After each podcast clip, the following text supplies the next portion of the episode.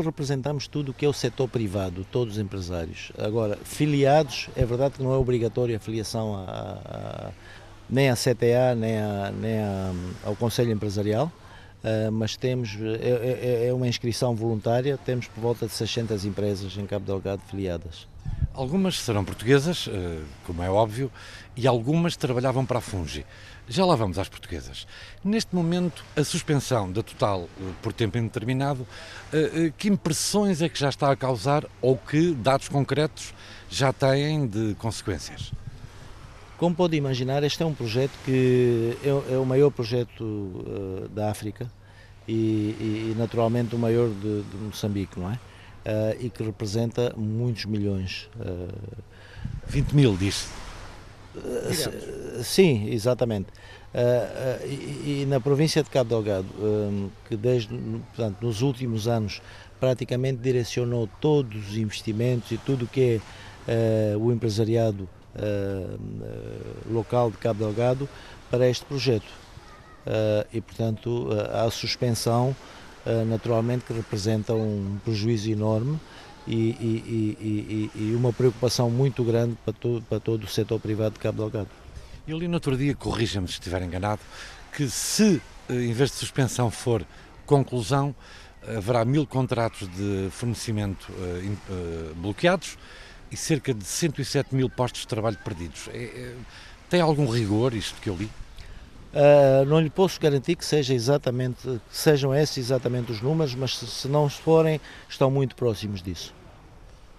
E nesta fase, tem ideia em que ponto é que estamos? Já, uh, já tem associados vossos a terem que recuar, que ir embora, que serem prudentes?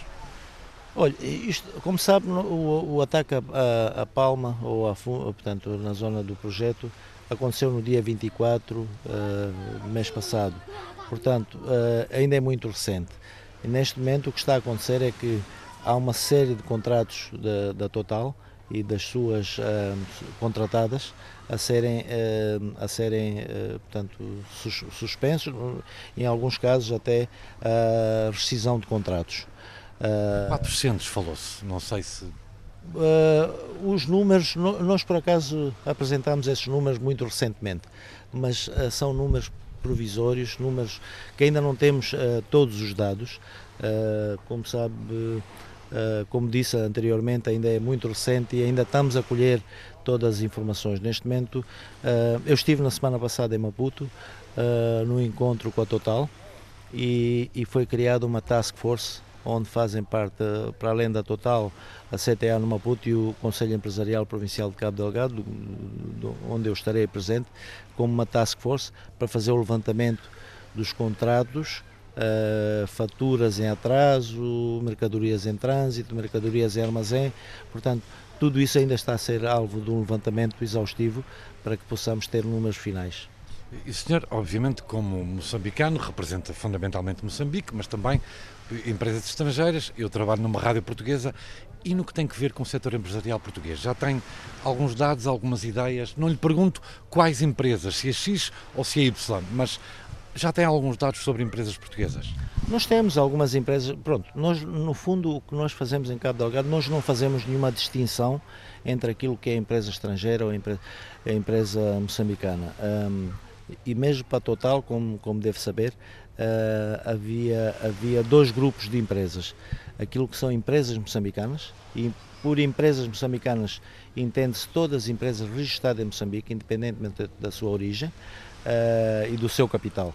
E depois havia, há, há, o grupo daquilo que eles chamam empresas indígenas e o que nós chamamos empresas locais uh, de capital moçambicano. Portanto, eh, mas nós, como, como Conselho Empresarial, não fazemos nenhuma distinção. Para nós, todas as empresas uh, merecem o mesmo tipo de tratamento e merecem uh, o mesmo tipo de apoio da nossa parte. E, e se me permite, um empresário que lidera empresários, que reúne com empresários, não só nacionais, um pouco por todo o mundo, quando percebe que nesta altura vem uma missão empresarial de um país, com laços particulares a Moçambique, eh, que vem a representante do comércio externo de Portugal também em Maputo. que expectativa é que o, o, o senhor, os senhores empresários podem ter em relação a isto? É diplomacia ou esperam que a diplomacia escorra para alguma coisa concreta também?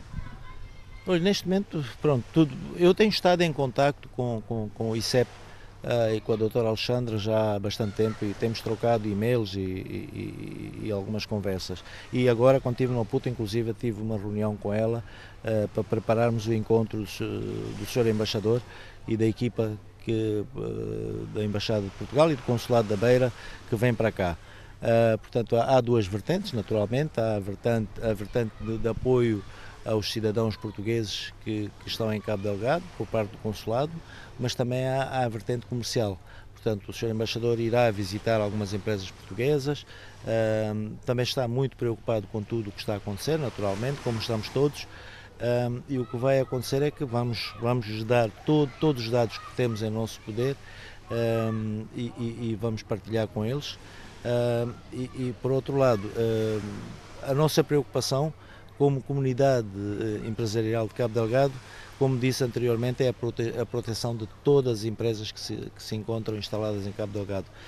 Uh, naturalmente que esperamos que da parte do, do, do, do, governo português, e neste caso com a presença do seu embaixador, e ainda por cima numa altura em que Portugal uh, uh, portanto, está na liderança da, da comunidade europeia, vamos ver até onde é que onde é que a comunidade europeia e Portugal em, em particular que tem laços uh, muito fortes com Moçambique como sabe uh, uh, nos poderá uh, prestar algum tipo de apoio não só as empresas portuguesas mas também as outras empresas.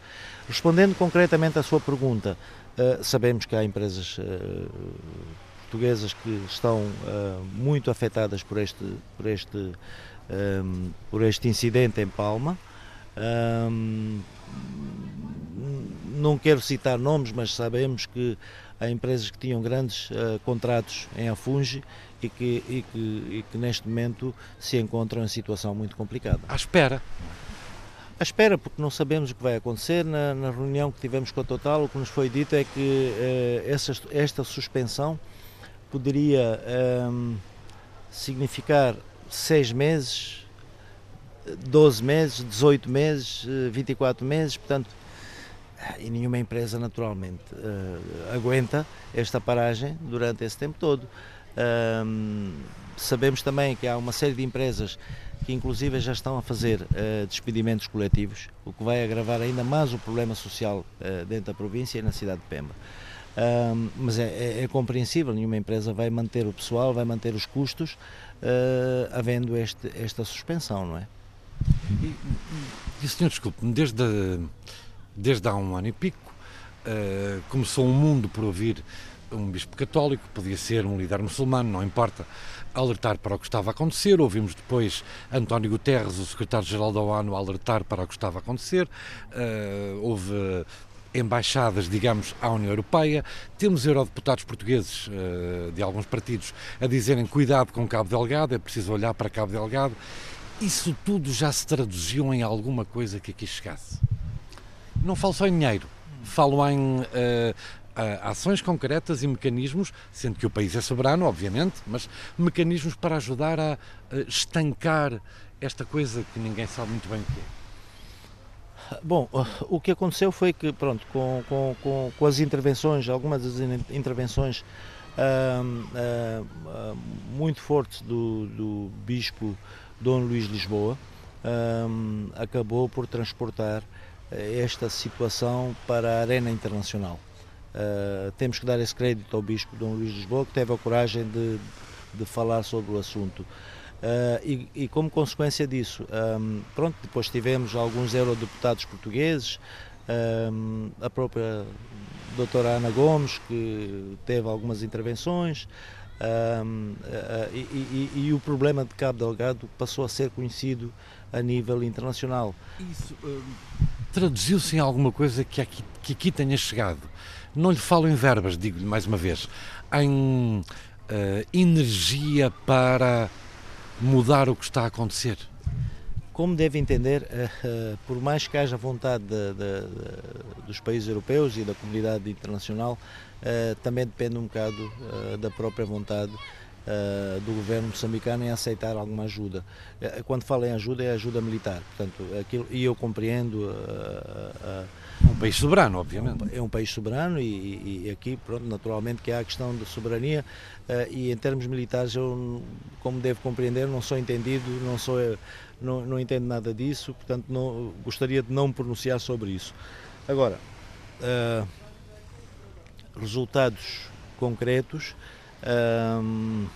infelizmente não, não vejo ou não posso apontar nenhum resultado concreto dessa, dessa, dessa eh, posição que foi assumida por, por, por, portanto, pela comunidade internacional ainda. Vamos ver o que acontece no futuro.